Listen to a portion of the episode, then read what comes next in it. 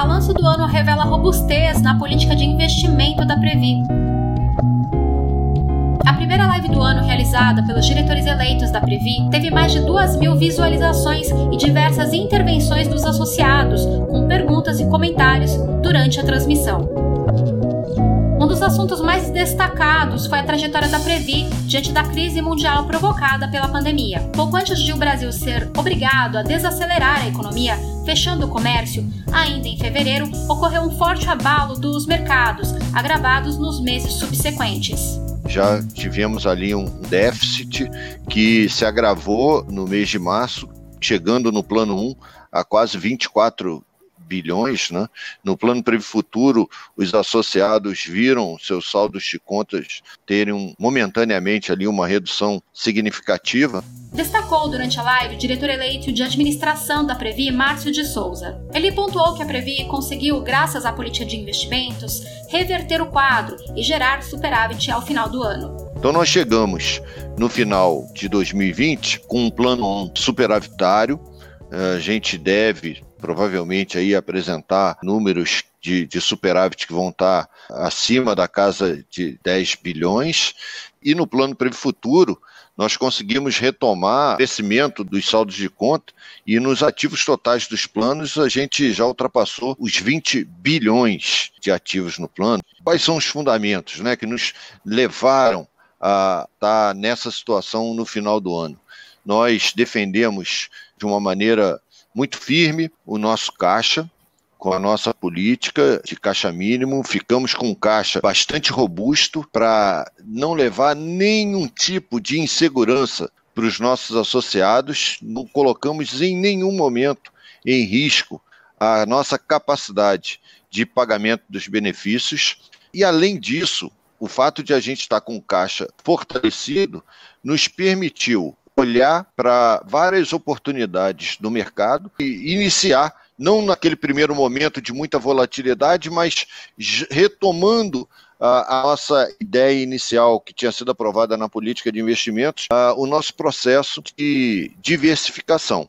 A gente atuou muito forte em várias oportunidades de lançamento de ofertas iniciais de ações ou ofertas secundárias de ações em várias empresas que vieram é, para o mercado com alguns resultados assim muito significativos em termos de rentabilidade. Atuamos muito forte também no mercado de renda fixa, aproveitando oportunidades para alongar o perfil dos nossos investimentos, garantindo o casamento dos nossos ativos com os nossos compromissos atuariais ao longo dos anos, já reforçando os nossos ativos para pagarmos os benefícios em 2040, em 2050. Nós começamos a trabalhar no, na renda variável algumas novas carteiras, além dessas de empresas que fizeram lançamentos de ofertas de ação, mas nós olhamos também algumas outras carteiras com oportunidades em setores que a gente não vinha investindo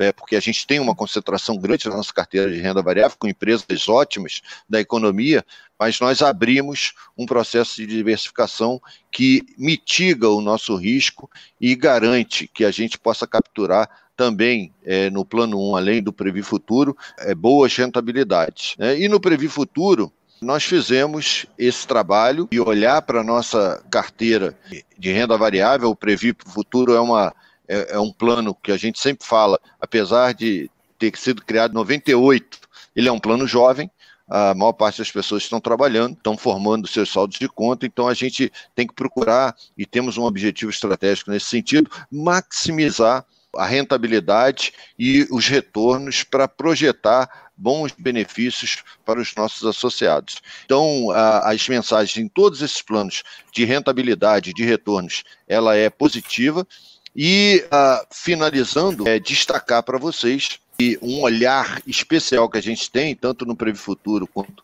no Plano 1, é para aquelas empresas que são boas pagadoras de dividendos. Né? O dividendo é um reforço enorme para a nossa política de caixa e ajuda a gente a realizar os pagamentos de benefícios. Né? Então, a gente também teve, apesar da dificuldade é, do ano pandêmico, a gente também é, fez bons investimentos em, em, empresas que deram retornos de investimentos para a gente, e com isso a gente pôde trabalhar também com, com esse diferencial para o reforço do nosso caixa.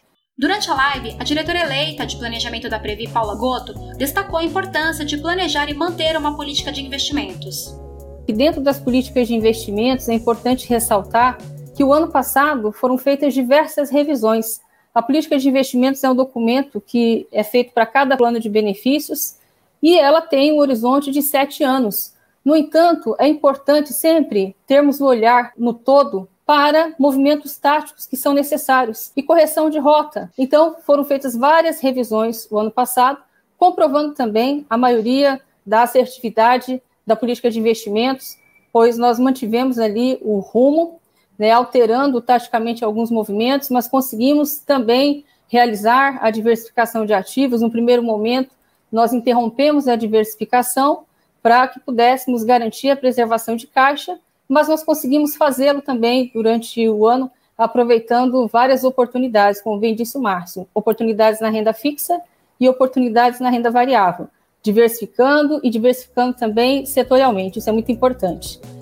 A diretora observou ainda o reconhecimento constante dado pelo Banco Central à atuação da Previ no mercado. Recentemente também, quem teve a oportunidade de, de acessar o site da Previ deve ter visto que a Previ está figurando ali né, pela quinta vez consecutiva no top 5 Bacen. Ou seja, o Banco Central divulga mensalmente uma lista ali de instituições que mais acertam as projeções de variáveis macroeconômicas, como câmbio, Selic, inflação. E a Previ, ela sempre está ali figurando, né, desde 2019, ela vem figurando no top 5, que comprova a excelência e a assertividade das projeções e do nosso corpo técnico. Acesse nossa página associadosprevi.com.br para mais informações sobre a live. Até o próximo podcast Associados Previ.